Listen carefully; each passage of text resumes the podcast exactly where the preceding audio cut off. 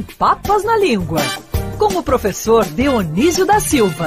Oferecimento da editora Almedina, com os livros de Dionísio da Silva nas principais livrarias ou em www.almedina.com.br. Professor Dionísio da Silva, como são 10h47, você não vai ter seus 15 minutos de fama, vai ter 13, tá? Bom dia.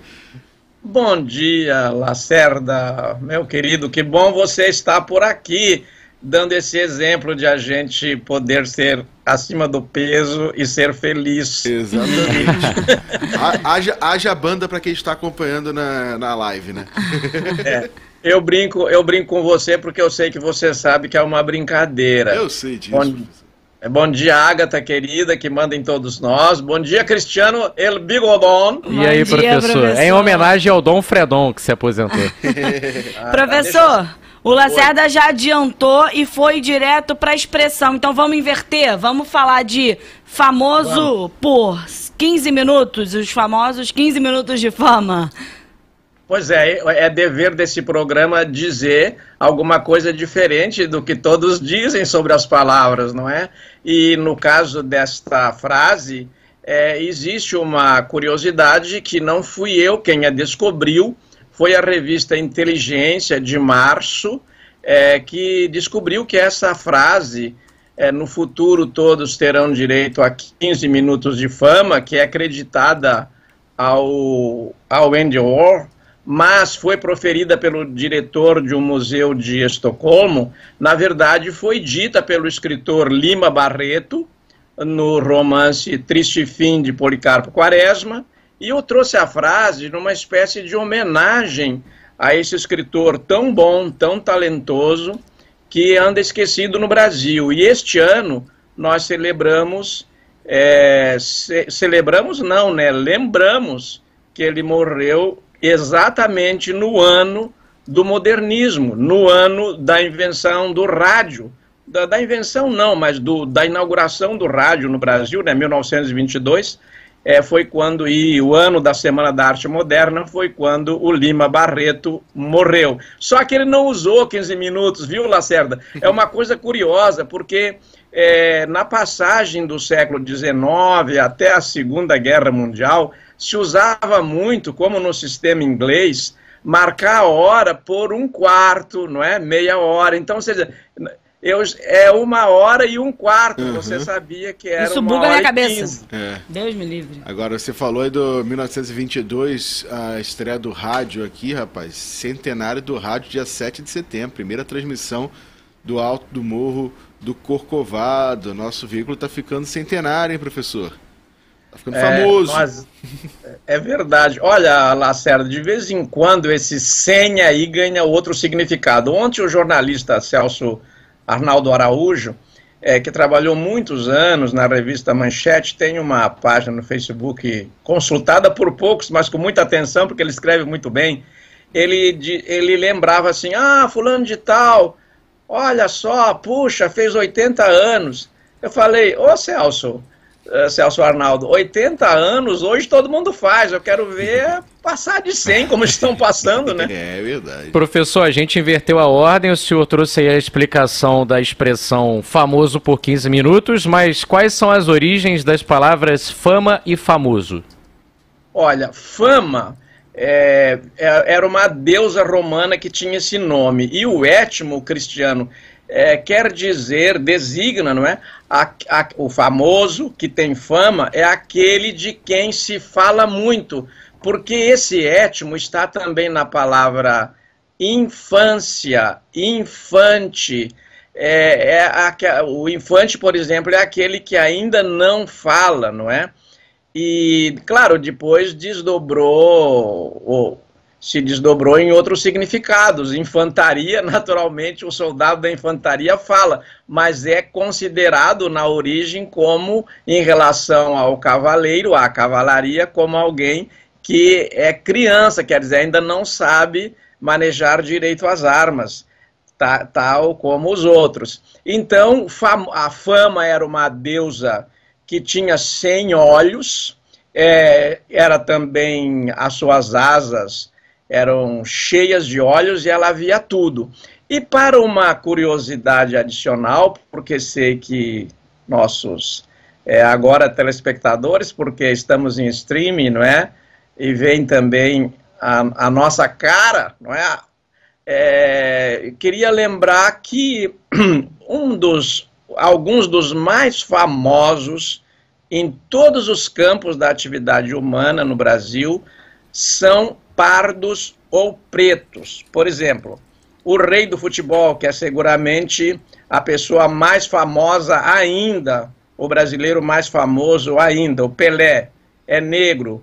O IBGE usa outra classificação, né? Ele, ele, ele distribui as etnias entre branco, que já é minoria no Brasil, e pretos e pardos, que são é, já a maioria. O Brasil já não é mais branco faz tempo, enfim, reconheceram. E 1% é, são, é, é a etnia indígena. Então, olha, você olha quem é o jogador depois do Pelé, hoje o mais famoso no Brasil. Acho que vocês todos concordariam que é o Neymar, não é? Sim, Sim até então, pelo seguidores. Vamos perguntar que etnias estão reunidas ali no rosto do Neymar? Porque é no rosto que são mais visíveis os traços das etnias que compuseram o brasileiro, que é sobretudo um mestiço, não é? Ele tem é, traços europeus, ele tem traços indígenas e ele tem traços pretos, de negro. Então ele é o, ele é mulato? Não, o, o, o IBGE diz é pardo. Ele usa essas classificações certamente controversas, mas as pessoas famosas, em resumo, no Brasil, as personalidades famosas, são em número muito abundante, não é? é? entre os entre aqueles que não são brancos, entre essas outras etnias majoritárias. Professor, a gente tem uma música em homenagem a essa pauta de hoje. Vai, Daniel. Sei que a fama tem um preço, vou pagar, quero subir. Na cama com Madonna, quero mais é ser feliz. Se eu tiver 15 minutos, viro capa de revista. Money só 15 minutinhos, né, professor? Minutos, vira capa de revista, é... professor. Lacerda, queria lembrar o seguinte, que houve hum. uma coisa muito curiosa e diz respeito ao Rio de Janeiro. No velório do, do Leonel Brizola, que governou o Rio por duas vezes e até hoje ninguém o superou como deputado federal mais votado pelo Rio, sendo gaúcho, né? Uhum. Apareceu no velório o ator Hugo Carvana, que estava naquela novela Celebridade, Sim. em que a Malu Mader era a estrela principal. Essa música é e é dessa novela. É dessa novela, exatamente, foi que a, me fizeram lembrar. E daí aconteceu uma coisa muito curiosa. Ele tinha sido é, assassinado na novela e todo mundo queria saber ali ao redor do defunto Brizola quem tinha é, quem tinha sido o autor da, da, morte do Hugo Carvana, que estava vivo ali ao redor do defunto. E, e, e, sobre a causa da morte do defunto, todo mundo dizia, ah, foi uma gripe forte, aí passava adiante, mas todo mundo queria saber do Hugo Carvana, do que, que ele tinha morrido na novela, isto é, estavam mais interessados na fama do ator do que na fama do político. E uma coisa curiosa, Lacerda, é, enfim, vocês três aí, sobretudo os, os ouvintes, a Ágata, o Cristiano, que, que, que quiser acrescentar alguma coisa, sempre acho muito interessante os, interessantes os acréscimos. Vejam vocês, havia nesse velório alguns políticos precisando do brilho dos artistas, porque eles sempre procuram, uhum. né? Se fizerem um comício só com eles, não vai ninguém, não é? Mas aí é eles levam uma figura, uma famosa, uma celebridade para lotar. E eles estavam procurando um lugar ao redor do Hugo Carvana, porque sabiam que a mídia estaria atenta ao Hugo Carvana. Uma coisa muito curiosa. É isso, professor. Tudo, tudo por, em busca da fama. Ou como diz. E o... era o nome da revista, Lacerda. Da revista é, que havia na celebridade era a fama, né? Exatamente, exatamente. E professor, semana que vem a gente volta com muito mais para você ter mais, mais 15 minutos de fama. Ô, meu querido, então vamos dar uma fama. A Agatha tem aí. Você diz, Agatha, o que, é que vai acontecer no Rio depois da manhã? Tá na live. Filosofia na praia, né, professor? Opa. Convite é, essa mulher... tá feito. Hum, Professora fala. Larissa Magrani. Isso. A, a, a professora Larissa Magrani vai falar sobre a violência, segundo a Ana Arendt. E a Ana Arendt, que namorou o filósofo. Ah, vamos entrar aqui no terreno da fofoca, né? O Heidegger, é, que foi tido meio como nazistão, e a controvérsia se deu porque justamente ela é judia.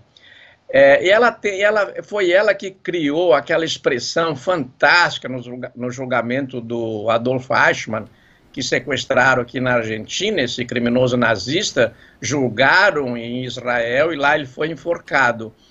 E, e, ela criou essa expressão, a banalidade do mal. E eu me lembrei muito dessa palestra que a Larissa Magrani vai ministrar depois da manhã, com essa liguei, linkei, como dizem vocês, linkei com o que está com, com, com, o que tem acontecido com esse anestesista, é a banalidade do mal. Sim. O cara não basta ser um estuprador, ele estupra uma mulher que ele foi anestesiar para uma cesariana. É uma coisa realmente a banalidade do mal, não é? Verdade, é verdade, professor. Sábado, 11 da manhã, então, Facebook e YouTube do Filosofia na Praia ou pelo filosofianapraia.blog, lá no quiosque Maria Alice, a Universidade Livre do Leme. Professor volta na quinta-feira que vem. Claro, nas redes sociais e nosso site você pode ouvir a coluna novamente ou no fim de semana que o professor fala no nosso repeteco para todo o Brasil. Um abraço, viu, professor? Bom fim de semana. Abraço para vocês também, para os nossos ouvintes, Cristiano, Ágata, Marcos, Valeu. não faça regime, porque você está muito charmoso assim, tá? Muito churrasco, lá do sul. Beijo, um professor. Beijo.